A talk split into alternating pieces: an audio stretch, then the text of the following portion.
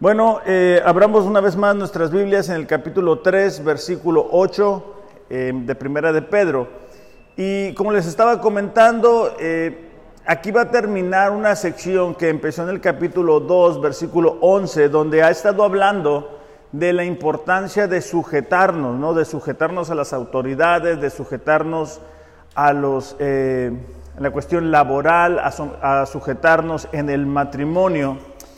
Y ahora va a hablar a las personas o a los creyentes dentro de la iglesia. Ahora, aunque lo que vamos a ver es para los creyentes dentro de la iglesia, es también para vivirse fuera de las cuatro paredes, ¿verdad? Porque a veces podemos pensar, bueno, el, ser cristiano es venir aquí, o, o el ser cristiano es escuchar tanto tiempo y después salir y volver a vivir como si no hubiéramos estado aquí. Aquí solamente nos reunimos, escuchamos los principios, los aprendemos y salimos a ponerlos en práctica.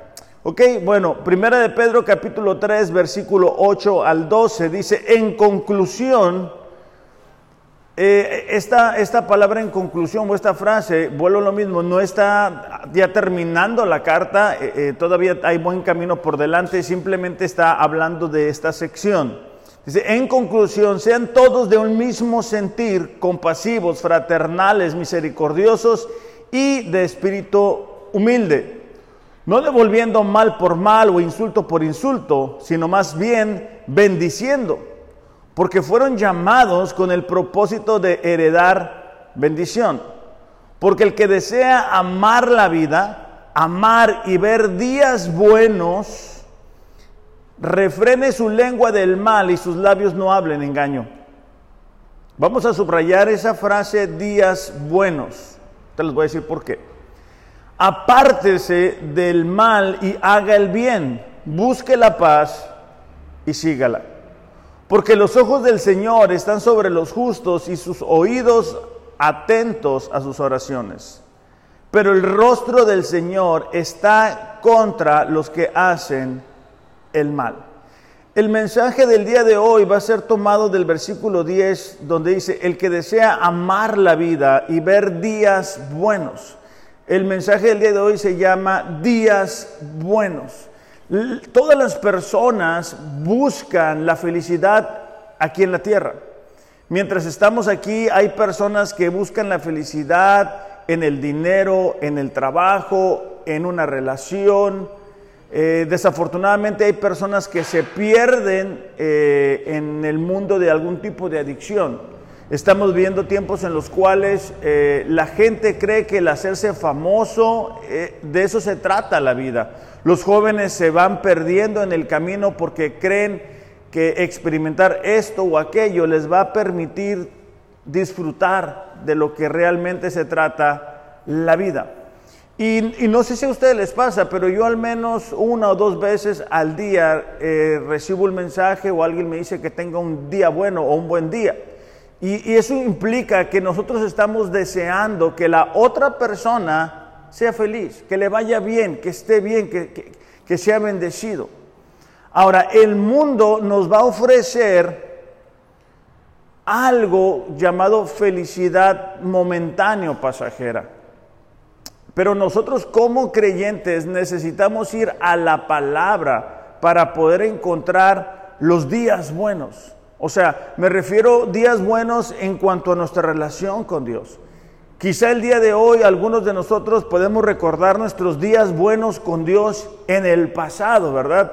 O yo me acuerdo que antes hacía esto para Dios, o yo me acuerdo que antes oraba y sentía en mi corazón, o yo me acuerdo que antes leía la palabra y, Dios me tocaba de una manera especial, yo me acuerdo que antes era muy obediente a la palabra, yo, lo, que sea que, que quedó en el pasado.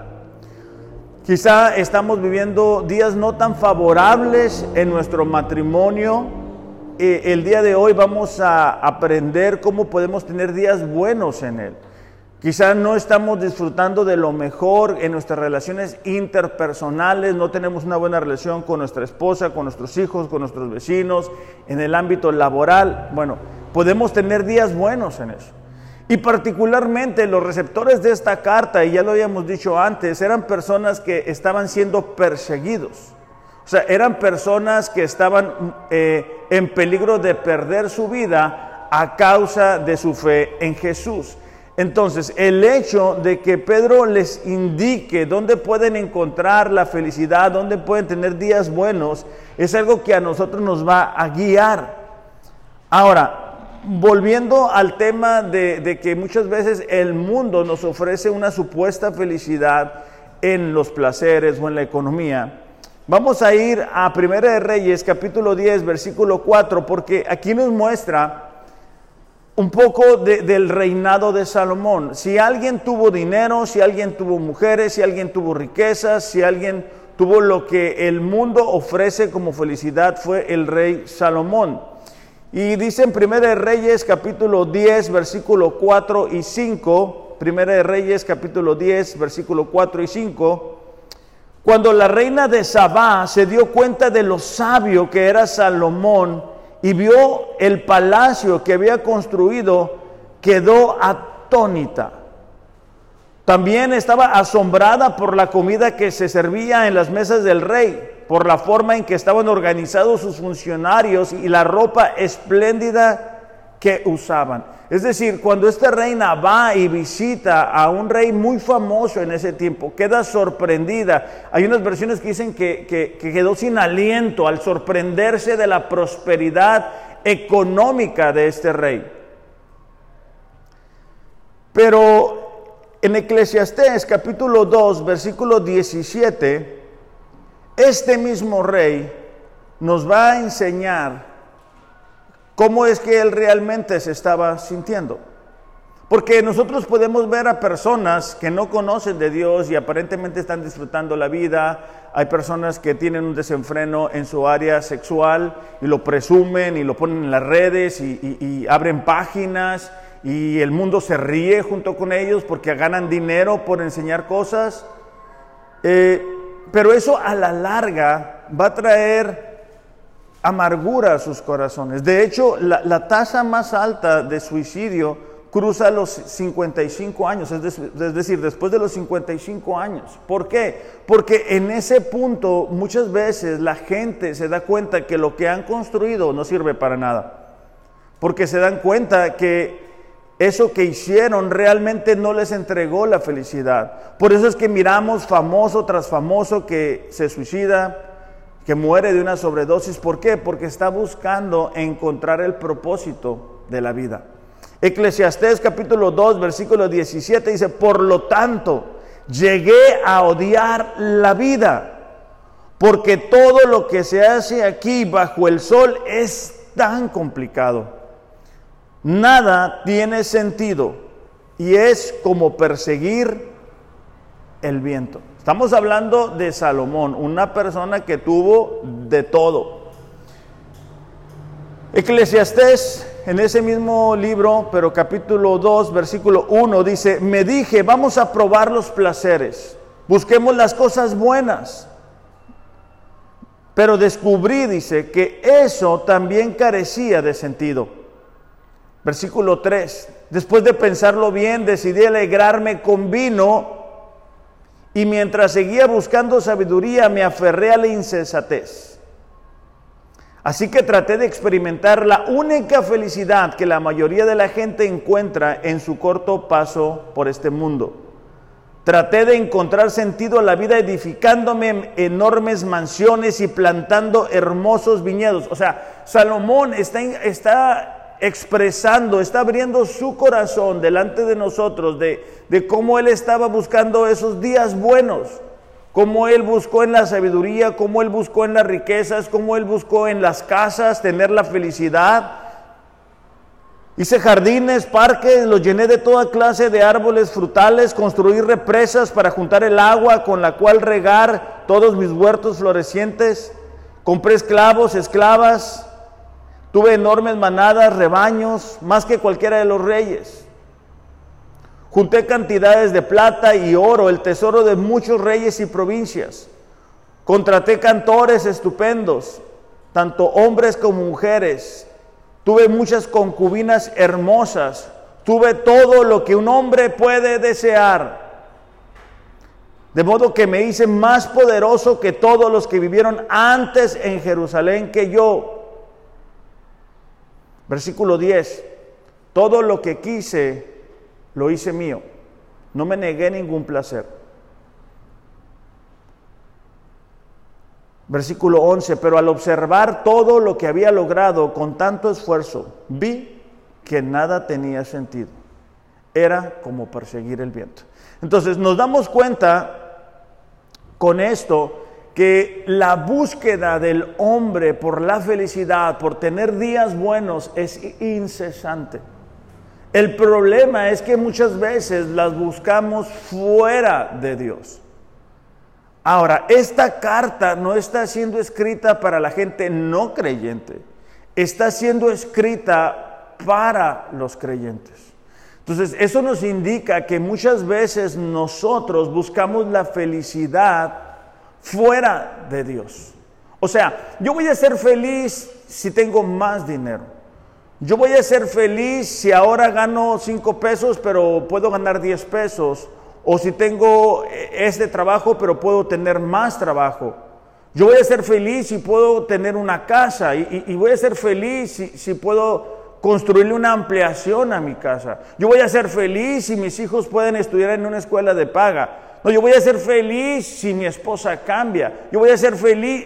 Y, vamos a ver el día de hoy que, que estos días buenos no se trata de lo que está afuera, se trata de lo que está aquí adentro.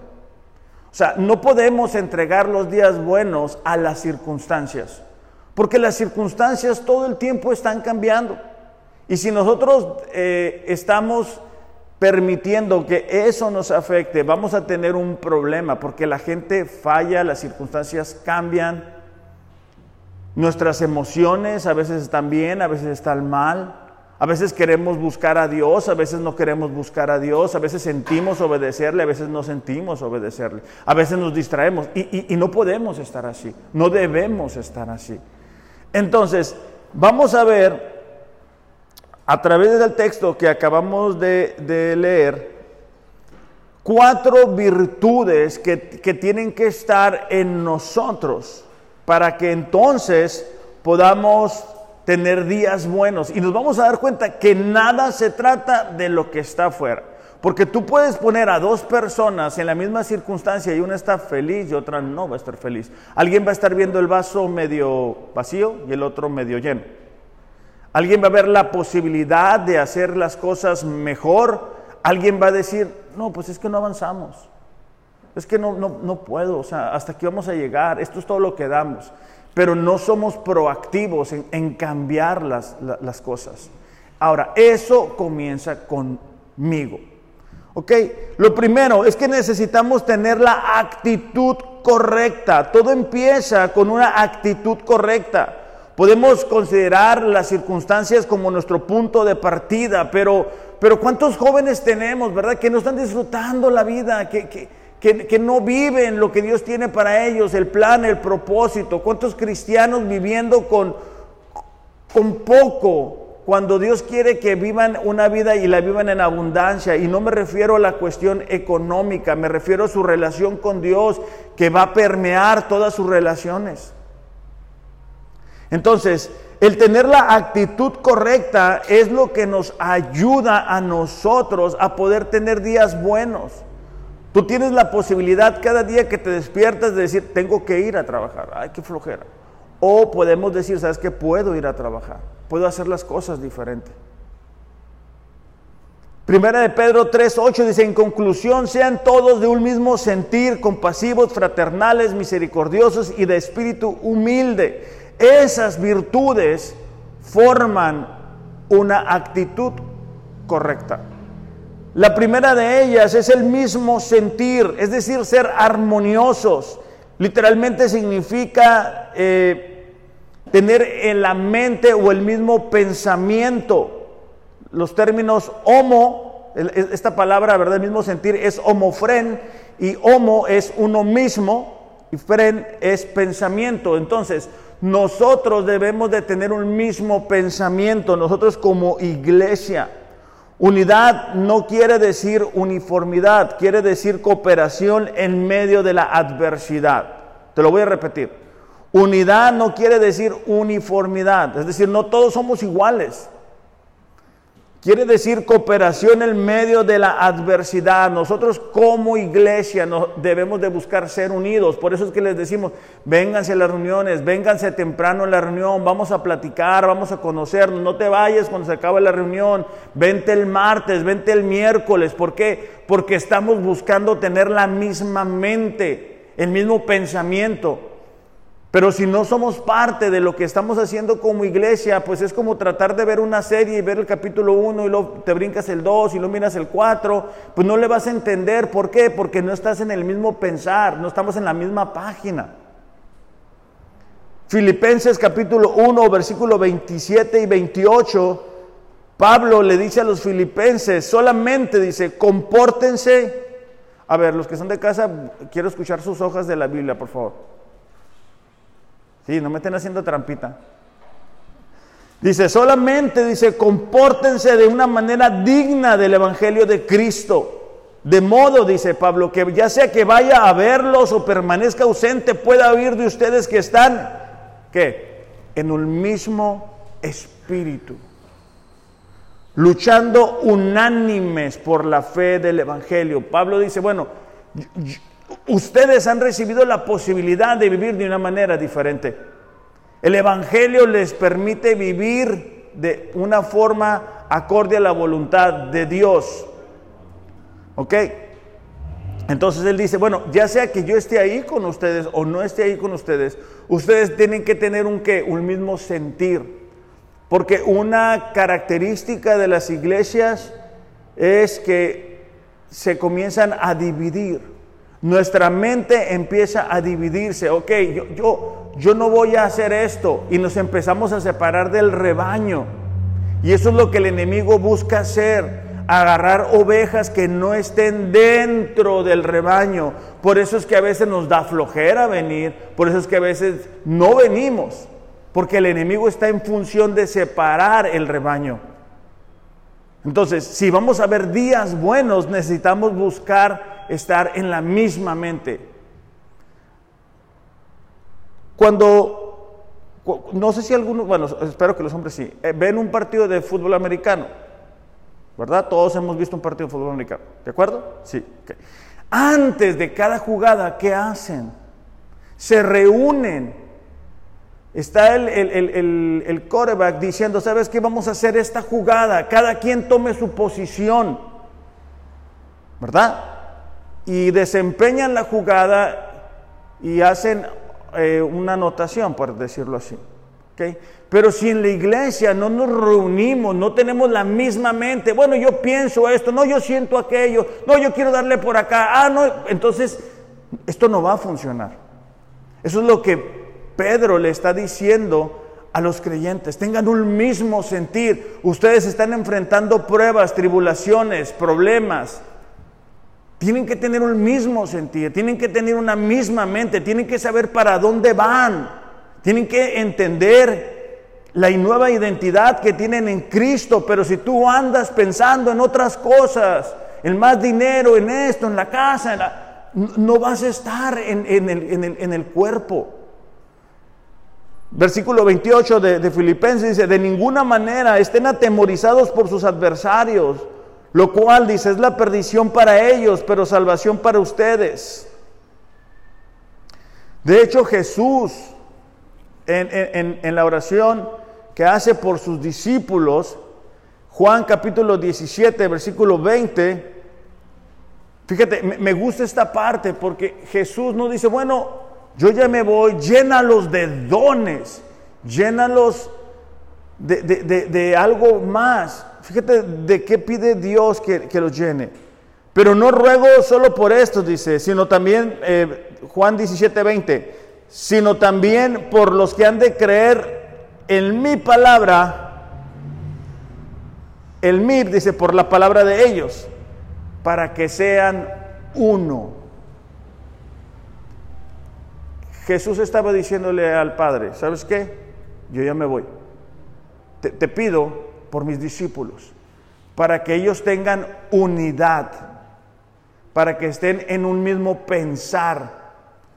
¿ok? Y no únicamente te pido por ellos, no se me distraigan, ¿ok? No únicamente te pido por ellos, te pido por los que van a creer por la palabra de ellos. ¿Para qué? Para que tengan una misma mente, para que entiendan para dónde van, para que entiendan, los discípulos iban a sufrir, los iban a matar, los iban a masacrar, y ellos necesitaban estar fuertes. Nosotros en estos tiempos estamos enfrentando pruebas y necesitamos estar en una misma mente. ¿Qué está pasando con Martín? ¿Qué está pasando con Efi? ¿Qué pasó con Rosa? ¿Qué pasó con Areli? Estamos en un mismo pensar. Pero si cada quien está peleando sus batallas, no, a mí nadie me entiende, no, yo le voy a dar por mi lado, nadie sabe qué está pasando contigo, es difícil. Es difícil estar unidos. Trata de dirigir un, lo que sea sin unidad. Aún en la cuestión laboral, si tú tienes un negocio o administras un negocio y no hay unidad, cada quien quiere hacer lo que mejor considera, es difícil. Para los creyentes el poder estar unidos entre ellos era una parte vital. Versículo 21 dice, dice, como tu Padre estás en mí y yo en ti que también ellos estén en nosotros para que el mundo crea que tú me enviaste. Jesús estaba diciendo, la unidad que se tengan los discípulos es lo que le va a permitir al mundo creer que son mis discípulos. El, que podamos participar de la reunión, el, el que podamos estar unidos en medio de las pruebas, ellos me siento desanimado, yo, tengo, estoy padeciendo de esto, y que veamos el respaldo de la iglesia le permite al mundo darse cuenta que somos discípulos de Jesús. ¿Ok? Pero, mira, déjate de un ejemplo. ¿Cuántas veces nos tomamos el tiempo de llamarle a alguien en la semana? ¿Cuántas veces tú has dicho, hey, ¿sabes qué? Le voy a mandar un mensaje a Ariel para decirle, hey, ¿qué onda Ariel? Espero que estés bien, te deseo un buen día. ¿Cuántas veces salimos de nuestra área de comodidad, verdad? Y podemos invitar a alguien y decirle, hey, ¿sabes qué? Nada más te invito a desayunar, te invito a comer, te invito a un café, lo que sea. E, e, esa unidad es lo que permite a la gente darse cuenta que nosotros somos diferentes. El mundo está buscando su felicidad, sus logros. Si tú te fijas, la gente que no conoce a Dios presume sus logros personales. Ah, hice esto, gané tantos puntos, tantos dólares, tanto esto, tanto aquello, me compré esto, me compré el otro porque e, están en búsqueda de, esa afirmación que necesitan. Nosotros debemos de estar unidos. Versículo 22, la gloria dice que tú me diste, les he dado para que sean que uno. Así dice como nosotros somos uno. Yo en ellos, tú en mí, para que sean perfeccionados en unidad para que el mundo sepa, dice, que tú me enviaste y que los amaste tal como me amaste a mí. De hecho, la iglesia primitiva eh, era característico para ellos de compartir todas las cosas, compartir el pan, orar juntos, adorar juntos, ¿verdad? E, eso era parte de la iglesia primitiva. Todos los días se juntaban, fíjate. Y nosotros nos juntamos un día y, le batallamos. Efesios capítulo 4, versículo 4 dice, Efesios 4, 4, hojas, hojas, que se escuche. Dice, pues hay un solo cuerpo y un solo espíritu, hablando del Espíritu Santo tal como ustedes fueron llamados a una misma esperanza gloriosa para el futuro. Efesios 4:4. ¿Ya están ahí? Hay un solo Señor, una sola fe, un solo bautismo. un solo Dios, Padre de todos, quien está sobre todos y en todos y vive por medio de todos. Es decir, somos un cuerpo cuando nosotros nos convertimos a la fe. Somos un cuerpo. ¿Ok? Entonces, como tal, debemos de estar preocupados los unos por los otros. No. A ver. ¿Ok? Entonces, eso es importante que nosotros lo entendamos para poder trabajar en unidad. ¿Por qué? Porque aún cuando haya fallas de algunos de nosotros, los otros le podemos cubrir, no tapándole los pecados, pero por ejemplo, si yo veo que alguien batalla con, con esta área, pues una llamada, una consejería, un apoyo, estar orando por él, eso es trabajar en la unidad. ¿Por qué? Porque otra vez somos un cuerpo. La segunda virtud de esta actitud correcta es que debemos de ser compasivos. El ser compasivo eh, viene de la palabra sentir con y es la capacidad de imaginarse en la situación del otro. Escuchen esto porque, porque creo que muchas veces batallamos en este sentido. El ser compasivo es la capacidad de imaginarte en la situación del otro. Ser compasivo no es que digas, ay, pobrecito, ay, no, no, no. Es que tú te imagines en la posición de la otra persona. Dice, y así palpar lo que el otro está sintiendo. De esta palabra proviene la simpatía, viene de esa misma raíz. No debemos nosotros, otra vez, como creyentes, atrevernos a endurecer nuestro corazón. Ah, eso le pasa por esto. Ah, para que se le quite. O a mí no me afecta nada porque yo no estoy sufriendo. O sea, si él está pasando por eso, bueno, pues Dios está trabajando con él, ¿verdad? Y yo sigo para adelante con mis metas, con mis propósitos, con lo que yo ando haciendo. El ser compasivo me permite a mí decir, a ver, a ver, a ver, ¿cómo se está sintiendo esta persona? ¿Cómo me sentiría yo si estuviera así? ¿Cómo, pudiera yo realmente ayudarle. Bueno, voy a imaginarme que yo esté en ese lugar. Mateo 25, capítulo 34, es un texto que nos enseña bastante acerca de esto y de la importancia que Jesús le da al tema de la compasión. Hay personas que no se dan cuenta, pero no les afecta realmente si alguien está sufriendo, si alguien viene, si alguien no viene. No, no, no están al pendiente, porque viven una vida solamente vertical, o ellos creen que viven una vida vertical, es decir, en su relación con Dios. Pero nos vamos a dar cuenta que ese cristianismo no existe. Es decir, si tú no estás interesado en las personas que te rodean, tienes que revisar si realmente naciste de nuevo. Porque no, no, Jesús no fue así.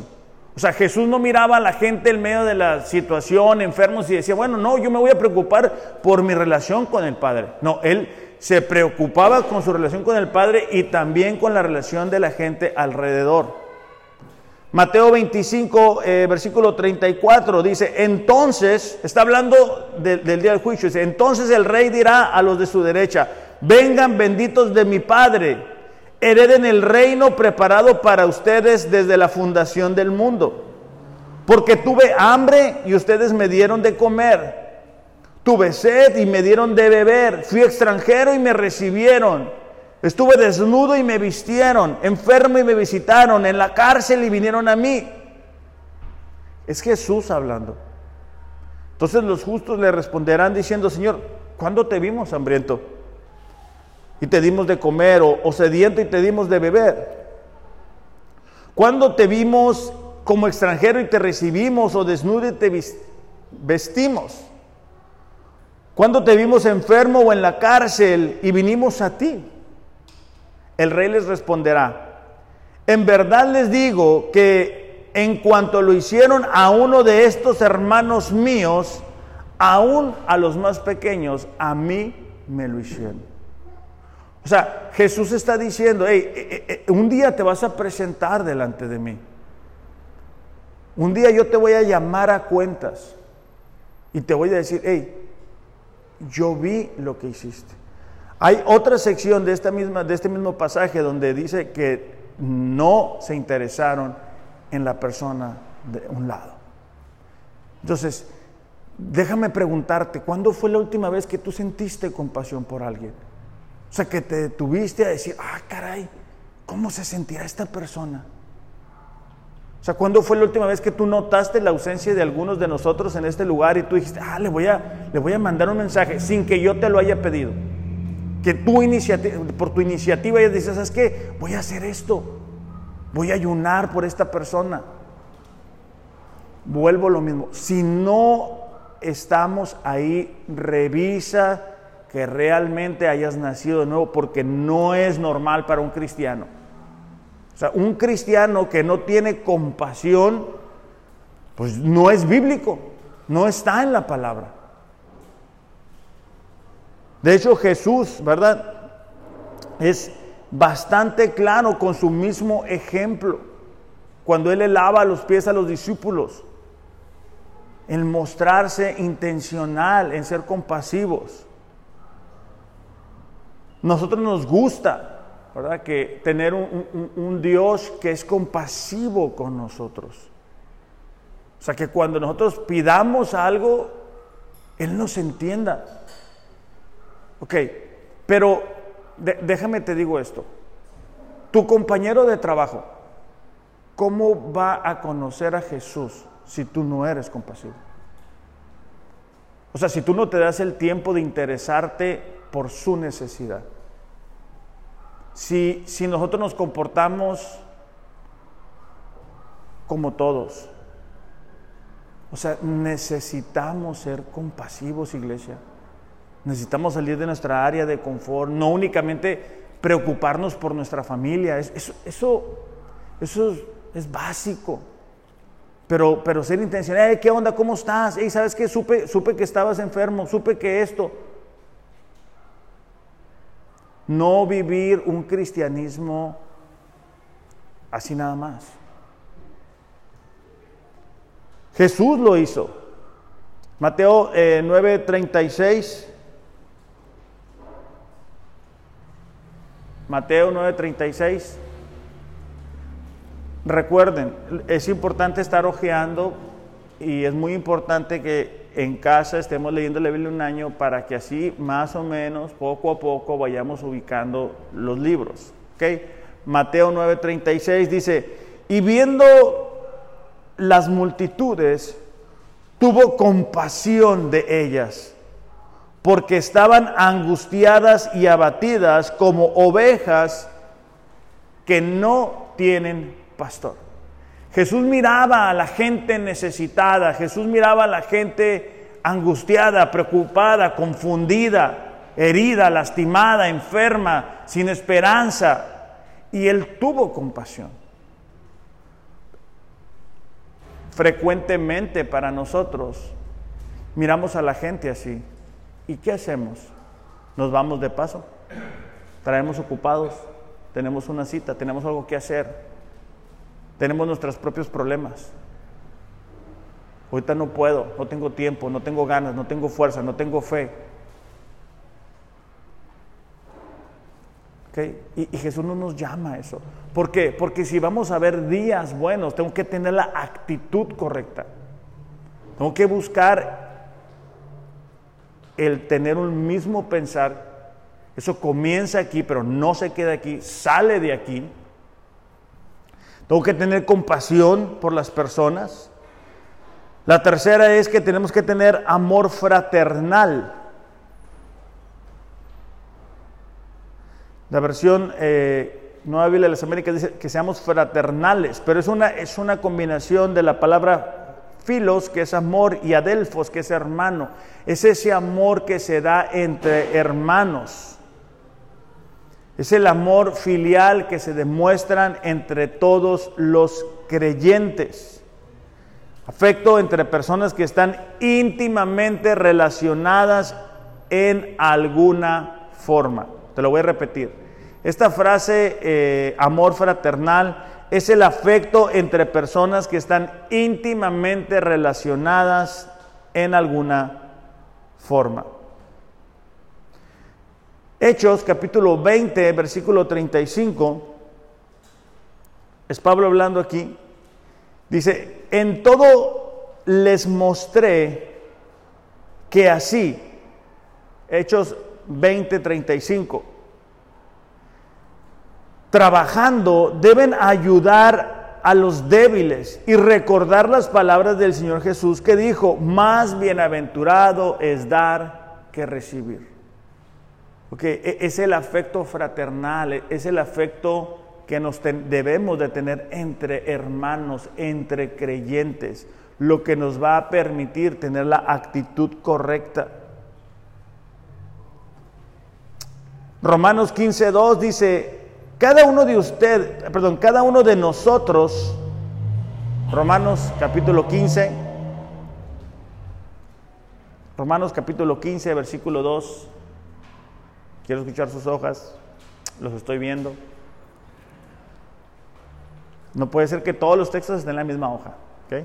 Tienen que darle vuelta. Dice, cada uno de nosotros agrade a su prójimo en lo que es bueno para su edificación. No sé si a ustedes les ha tocado edificar algo o mandado edificar algo. Pero no sucede de la noche a la mañana. Tú quieres levantar una pared, pues tienes que poner el, cimiento, después los ladrillos, uno por uno. Okay. Si nosotros vamos a tener este amor fraternal los unos por los otros, tenemos que buscar poner los cimientos para una persona. Eso comienza con nuestros hijos. O sea, tenemos que poner los cimientos en sus vidas para que amen a Dios, para que respeten a Dios, para que honren a Dios. Y debemos ir buscando edificar su fe, tener conversaciones acerca de la fe, de Dios, de quién es Dios, de lo que hace Dios, de dónde nos tomó Dios, de lo que estamos esperando a Dios. Estamos que edificando. Vuelvo a lo mismo. Esto comienza en la iglesia pero no se queda aquí. Tenemos que sacarlo de estas cuatro paredes. Tenemos que llevarlo a, donde Dios nos pone a trabajar o interactuar con otras personas. De hecho, eh, Primera de Tesalonicenses, capítulo 5, eh, versículo 11,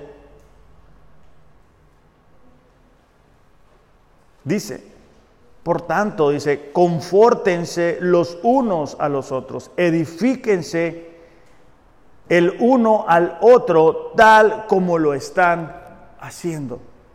¿Ok? Entonces, el amor fraternal es, es estar siendo intencionales en confortar al hermano el estar edificando al hermano, pero también al compañero de trabajo que a lo mejor no conoce a Dios y que a través tuyo va a poder decir, ¿sabes qué? Esta persona siempre está interesada en mí, le preocupa lo que yo estoy sintiendo, le preocupa mis problemas, mis dificultades, mis enfermedades, mis síntomas, no sé, lo que sea. Siguiente palabra para tener la actitud correcta es que debemos de tener misericordia. Primera de Pedro dice en conclusión, sean de un mismo sentir, compasivos, fraternales, misericordiosos.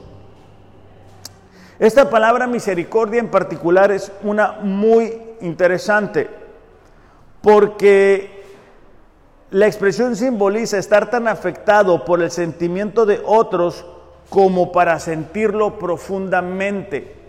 Eh, eh, eh, tenía referencia a, las entrañas, porque la gente creía que ahí surgían los sentimientos, ¿verdad? Cuando, cuando tú te dueles por la situación de alguien, te duele hasta, hasta el estómago, te duele el corazón, te quedas preocupado por esa persona. Efesios 4:32 dice, más bien sean amables unos con otros, misericordiosos, perdonándose unos a otros, así como Cristo nos perdonó a nosotros. De hecho, uno de los pasajes que uno primero se aprende es Juan 11:35, porque dice que Jesús lloró. Ah, sí se lo sabía. De hecho, Mateo 23, 37 dice, Jerusalén, Jerusalén dice, matas a los profetas, apedrea a los que son enviados a ella. ¿Cuántas veces quise juntar a tus hijos como la gallina junta sus pollitos debajo de sus alas y no quisiste? Eso nos muestra lo que es la misericordia. La quinta es la humildad. Es la, es la, cualidad del carácter que consiste en conocer las limitaciones y debilidades. Es cuando dejamos de pensar en nosotros. No, no, no, no que seamos menos, sino que no prestamos tanta atención a nosotros y buscamos el bien de la otra persona. De hecho, más adelante, en, esta misma carta de, Pedro, él dice, Asimismo ustedes, los más jóvenes, estén sujetos a los mayores y todos revístanse de humildad. Debemos de ser humildes, debemos de, aprender a escuchar el comentario de la otra persona, del esposo, de la esposa, ser humildes. No pensar que lo sabemos todo. No, creer que sabemos hacer todo bien. Cuando estamos intercambiando eh, conceptos, nos gusta decir lo que pensamos, pero no todo el tiempo nos gusta escuchar lo que la otra persona nos quiere decir. Sobre todo si estás casado, ¿verdad? Queremos, queremos hacer jaque mate, ¿verdad? Decir, ah, estamos así, y ya, se acabó la plática. Y el ser humilde nos permite escuchar, recibir, aprender, lo que las otras personas nos quieren decir. Dice, porque Dios resiste a los soberbios, pero da gracia a los humildes. Cuando nosotros somos humildes, cuando nosotros decimos, Señor, ayúdame con esto, no, sé cómo manejarlo, Él nos va a dar gracia. Pero, pero tenemos que tener cuidado de no tener una falsa humildad. O sea, no, ah, pues pobrecito de mí, no, pues no sé hacer nada, Dios ayúdame, y no abrimos la Biblia, no oramos y no venimos. ¿Ok? Eso no es. La humildad es, ¿sabes qué, Señor? Yo, estoy, yo estoy haciendo lo que puedo, pero llego hasta aquí. Ayúdame. Es lo que Jesús hizo. Dice, no hagan, en Filipenses, perdón, capítulo 2, 3, dice, no hagan nada por egoísmo o vanagloria sino que con la actitud humilde. ¿Cómo estaríamos si como iglesia cada quien no se preocupara tanto por sí mismo? O sea, que consideráramos que mis decisiones afectan a la iglesia, afectan a los hermanos que me rodean. El ser humilde nos permite no hacer algo porque yo quiero, porque a mí me conviene, porque tengo que ver cómo le va a afectar a las demás personas. Versículo 4, no buscando cada uno sus propios intereses, más bien los intereses de los demás. Imagínate que pudiéramos llegar a ese punto, donde yo estuviera preocupado por los intereses de la otra persona y la otra persona estuviera preocupado por los intereses de otra persona y así. ¿Cómo estaríamos funcionando? Versículo 5 dice, haya pues en ustedes la actitud que hubo también en Cristo Jesús, el cual aunque era en forma de Dios, no consideró el ser igual a Dios como algo a que aferrarse, sino que se despojó a sí mismo tomando forma de siervo y haciéndose semejante a los hombres. Y hallándose en forma de hombre, dice, se humilló él mismo, haciéndose obediente hasta la muerte y muerte de cruz. O sea, el, máximo ejemplo de humildad es Jesús. Él no tenía ninguna necesidad. Él lo hizo por amor. Me voy dando cuenta de que no vamos a terminar. porque ese es el primer punto. Bueno, entonces tenemos que tener la actitud correcta para tener días buenos y la actitud correcta está compuesta de estas virtudes que te acabo de compartir, ¿no? El mantenernos humildes, el mantenernos con amor fraternal, pero también existe la respuesta correcta. Es decir, si nosotros vamos a tener días buenos, no podemos negar la existencia de las circunstancias adversas. No podemos negar que hay personas difíciles, personas complicadas. No podemos negar, ¿verdad?, que quizá hay jefes que, que, que no sean buena onda, que no sean creyentes. Si estamos tratando con clientes que no sean respetuosos. ¿Cómo podemos hacerle? Primera de Pedro 3.9 dice, no devolviendo mal por mal o insulto por insulto, más bien bendiciendo, porque fueron llamados con el propósito. Esa expresión no devolviendo mal por mal es dejar de responder. Si un creyente no está contraatacando al mal con más mal, no debe de empezar a hacerlo. Es decir, si, si nosotros decimos, no, pues es que esta persona es bien así, entonces yo, yo no me tengo que dejar, eso está mal. Eso es incorrecto a los ojos de Dios. Porque tenemos que tener la respuesta correcta. Y, el, hacer mal por mal no proviene de Dios. Déjame te cuento algo. El otro día iba por el carril de la derecha. Espero no ofender a alguien, pero la mayoría, no estoy diciendo que todos, la mayoría de taxistas consideran que ellos se pueden meter en cualquier momento, ¿verdad? Y que uno es adivino para saber que este, pues se van a meter. Entonces yo iba por el carril de la derecha y un taxista decidió pues meterse. tengo que aceptar que al principio pues sí me causó sorpresa. Pero después dije, pero ¿por qué me voy a dejar? O sea, porque pues está haciendo la fila del tráfico, no se les ha pasado, y ellos deciden que ellos no, ¿verdad? Se van por toda la derecha y lo sacan la mano así y es como, pues aguas porque ahí te voy, ¿no? Entonces, e, eso te lo comento porque a la mayoría de nosotros nos pasa. O sea, cuando alguien es abusivo, cuando, cuando no, es, no es un error de omisión, no, ah, no, se me pasó, es quítate porque te tumbo. Y, yo me sorprendí por mi reacción interna.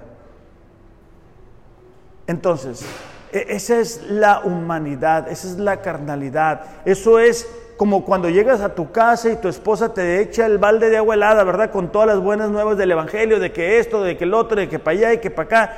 Entonces tú quieres revirar, quieres contestar con algo. Y muchas veces se hace con la intención de lastimar. Y lo podemos sacar del matrimonio, en, en las relaciones interpersonales. Alguien nos ataca y nuestra humanidad es que contraatacar. Tenemos que aprender a tener la respuesta correcta, porque van a, va, a seguir sucediendo. De hecho, yo, yo me quedé pensando en ese ejemplo de lo que te digo, porque no, no, se arregló nada con eso. O sea, ellos lo van a seguir haciendo así, como va a haber gente que, que abusa, que miente, que lastima, que ofende. Y nosotros necesitamos a tener la respuesta correcta. De hecho dice eh, Proverbios 24, 29, no digas como Él me ha hecho, así le haré. Pagaré al hombre según su obra. Es decir, el proverbio está diciendo, no te vayas a justificar diciendo, le dije eso porque ella me dijo esto. O, o le contesté de esta forma porque él hizo esto. Porque entonces vamos a llevar una bolsa llena de rencor y de amargura. Y eso, iglesia, no nos permite tener días buenos. Cuando tú todo este tiempo estás pensando, no, y es que me dijo esto, y por qué me dijo aquello, y no, es que me lastimó. Sea en la iglesia o sea fuera de la iglesia. De hecho, Romanos 12:21 Romanos 12:21, Quiero escuchar sus hojas. Dice, no seas vencido por el mal, sino vence el mal con el bien. Ok, ¿cómo podemos vencer el mal? O sea, ¿cómo podemos vencer a una persona grosera? Con más grosería. ¿Cómo podemos responder a alguien que es abusivo con más abuso? ¿Será esa la forma? No, dice aquí, hazlo con el bien. Y eh, eh, eh, la palabra el mal es la palabra cacos, que denota la naturaleza de maldad, no solo en palabras, sino en acciones. ¿Ok? O sea, hay, respuestas que nosotros damos tanto en palabras como con nuestra conducta. Y si te fijas, eh, eh, estas características van a estar enlazadas unas con las otras, porque tenemos que tener la actitud correcta para poder tener la respuesta correcta. Porque hay veces que podemos responder bien, pero con la actitud correcta y eso no funciona. Mateo eh, capítulo 5, versículo 38.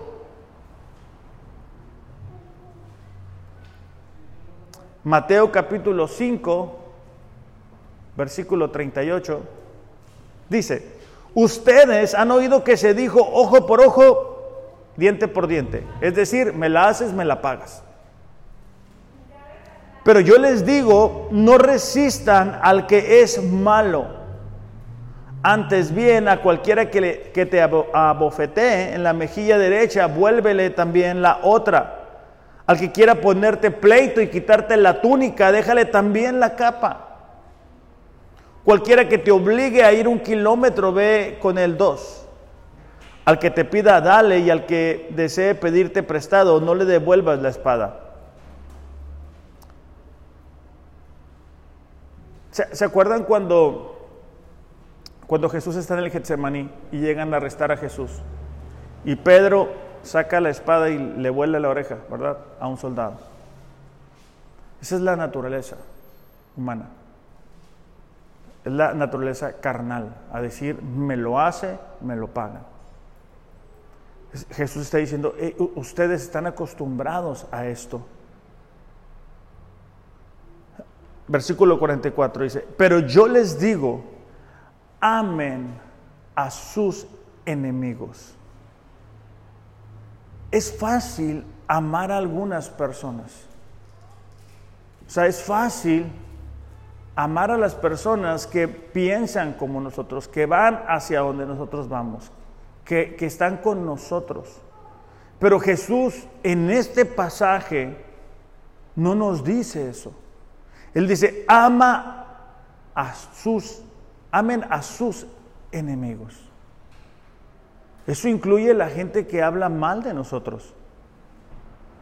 Eso incluye a aquellas personas que nos han lastimado, que han sido injustos, que han abusado de alguna forma en, en algún tipo de autoridad.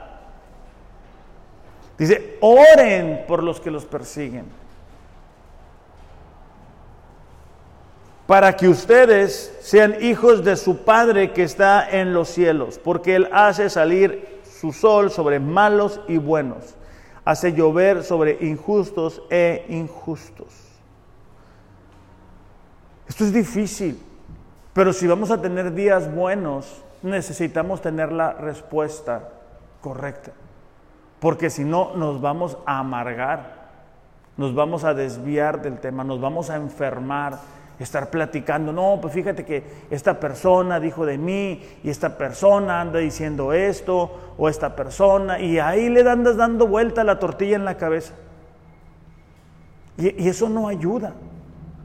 O sea, si alguien te lastimó en el pasado, déjalo en el pasado. Tienes que aprender a orar por esa persona. Ahora, ¿cómo, ¿cómo podemos tener esa respuesta correcta? Bueno, te voy a dar algunas ideas nada más. Tenemos que aprender a amar a esa gente de forma incondicional. Jesús fue a la cruz a pagar por nuestros pecados cuando nosotros estábamos en nuestro punto más bajo. Si nosotros nos decimos que somos seguidores de Jesús, tenemos que aprender a amar a la gente en su punto más bajo. Otra forma, orar por la salvación de los incrédulos. A, veces que oramos, ¿verdad? Señor, ya llévatelo, quítalo de mi vida, desaparecelo. Y, y, desaprovechamos la oportunidad que tenemos de decirle, Dios, o sea, yo te pido que Él te pueda conocer o ella te pueda conocer. Porque la verdad es de que cuando tenemos que convivir con gente que no conoce a Dios y son gente no agradable, basta echar un viaje en nuestra memoria y recordar que nosotros éramos iguales o peores cuando no conocíamos a Dios. Entonces, para poder tener la respuesta correcta tenemos que amar a esas personas de forma incondicional, orar por ellos, expresar gratitud e, el trato con esas personas es muy importante, porque tarde que temprano Dios usa nuestro testimonio, nuestro ejemplo, para captar su atención. Porque tarde que temprano Dios va a mover sus corazones a darse cuenta de que nosotros somos diferentes. Pero si, por ejemplo, estás bajo la autoridad de una persona así y él, o ella te dice algo y tú le contestas, o andas hablando con los compañeros de lo esto y lo otro, ¿cuál es el testimonio que estamos dando ahí? Entonces tenemos que ser agradecidos. Eh, el que sigue es perdonar a ellos. O sea, ah, es que alguien me lastimó, alguien me hizo esto, entonces yo tengo el derecho, ¿verdad? El derecho de guardar este sentimiento. El problema es que ese sentimiento puede llegar a, a, podrir nuestro corazón.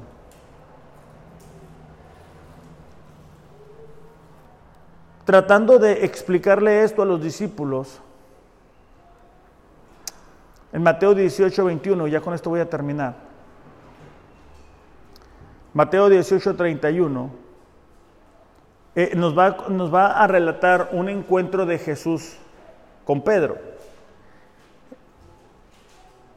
E, en aquel tiempo los judíos creían que perdonar a una persona tres veces era lo correcto y después de eso podían tomar justicia en sus manos. ¿Ok? Entonces Pedro, acercándose, preguntó a Jesús, Señor, ¿cuántas veces pecará mi hermano contra mí que yo haya de perdonarlo? O sea, Pedro estaba diciendo, Jesús, ¿cuántas veces tengo que perdonar a esta persona que me ofende? Entonces, algunos comentaristas afirman que él dice siete veces para impresionar a Jesús, porque los judíos de aquel tiempo decían que tres veces y él les decía que siete, pues era más del doble y, probablemente con esto Jesús quedaría impresionado, ¿verdad? Con, la respuesta de Pedro. Pero Jesús le contestó, no te digo siete veces, sino hasta setenta veces siete. O sea, tenemos que perdonar siempre. Hay algo que nos tiene que ayudar a entender esto del perdón. Y es que hay, hay, personas que nos lastiman de tal forma que quisiéramos cobrar venganza. Pero si aún cobráramos venganza, el daño recibido no se va a ir, va a permanecer ahí. Algo más que nos tiene que ayudar es que Jesús nos perdonó. Y cuando nosotros podemos recordar eso, podemos perdonar a las personas que nos han lastimado y que nos van a lastimar el día de mañana. Entonces, vamos a detenernos ahí porque pues eso es apenas la mitad. Entonces, tenemos que tener la respuesta correcta, tenemos que tener la actitud correcta para poder tener días buenos, iglesia. Las circunstancias tú no las controlas, yo no las controlo. Pero yo sí puedo decir, ¿sabes qué? Hoy, hoy voy a tener la actitud correcta. Hoy voy a buscar tener el mismo pensar con mi iglesia. Hoy voy a, buscar tener compasión por mis hermanos. Voy a buscar tener misericordia a las personas que me rodean. Voy a buscar eso. Y también puedo decir, ¿sabes qué? No, no voy a, tener la respuesta que el mundo da. Voy a dar la respuesta que la Biblia me dice, cómo debo de responder. Porque si no es, es cansado, o sea, alguien te lastima y tú le devuelves y, te la da y, te la y estás como que jugando ping-pong, ¿verdad? Con, con el pecado y, la devuelves y te la dan y ahí estás. Y, y, Dios no nos llamó a eso. O sea, imagínate, imagínate cómo estaría tu vida el día de hoy si tú pudieras decidir, sabes que yo voy a tener la actitud correcta sin importar lo que, lo, que suceda, yo voy a tener la actitud correcta, yo voy a tener la respuesta correcta, cómo pudieran cambiar nuestras relaciones, qué ejemplo pudiéramos dar a las personas que nos rodean, cómo estuviera nuestro matrimonio, la relación con nuestra familia, la relación con la gente no creyente, si tuviéramos eso, si tuviéramos la actitud correcta, si respondiéramos de la forma adecuada, de acuerdo a lo que Dios dice. Yo, yo les quiero dejar con estos dos ¿verdad? desafíos para que lo pongamos en práctica durante esta semana y la siguiente semana vamos a terminar esto de los días buenos. Vamos a, vamos a orar. Dios, te damos gracias porque en tu palabra podemos encontrar la respuesta para tener días buenos, Señor. Te damos gracias porque no depende de nuestra capacidad, de nuestros talentos, sino depende de lo que tú has dicho en tu palabra. Queremos ser una iglesia, Señor, que pueda disfrutar de lo que realmente tú quieres que disfrutemos. Entendemos que estamos en un mundo caído, un mundo difícil, con circunstancias cambiantes. Ayúdanos, Señor, a poder experimentar de la felicidad que tú quieres que experimentemos aún y en medio de los momentos más complicados que estemos enfrentando. Te damos gracias por este día. Te pedimos que desarrollemos a partir del día de hoy, Señor, la actitud correcta. Te pido, Señor, que a partir del día de hoy podamos comenzar a tener la respuesta correcta. No contestar mal con mal, Señor, sino bien Amar, Señor, aquellas personas que nos lastiman, que nos hieren. Orar por ellos, Señor, para que te puedan conocer. Y que eso, Señor, sea nuestra manera de vivir. Te damos gracias por este día en el nombre de Jesús. Amén. Iglesia, que tengan un excelente, excelente domingo. Pónganlo en práctica para que podamos tener días buenos. Que tengan un bonito día. Gracias.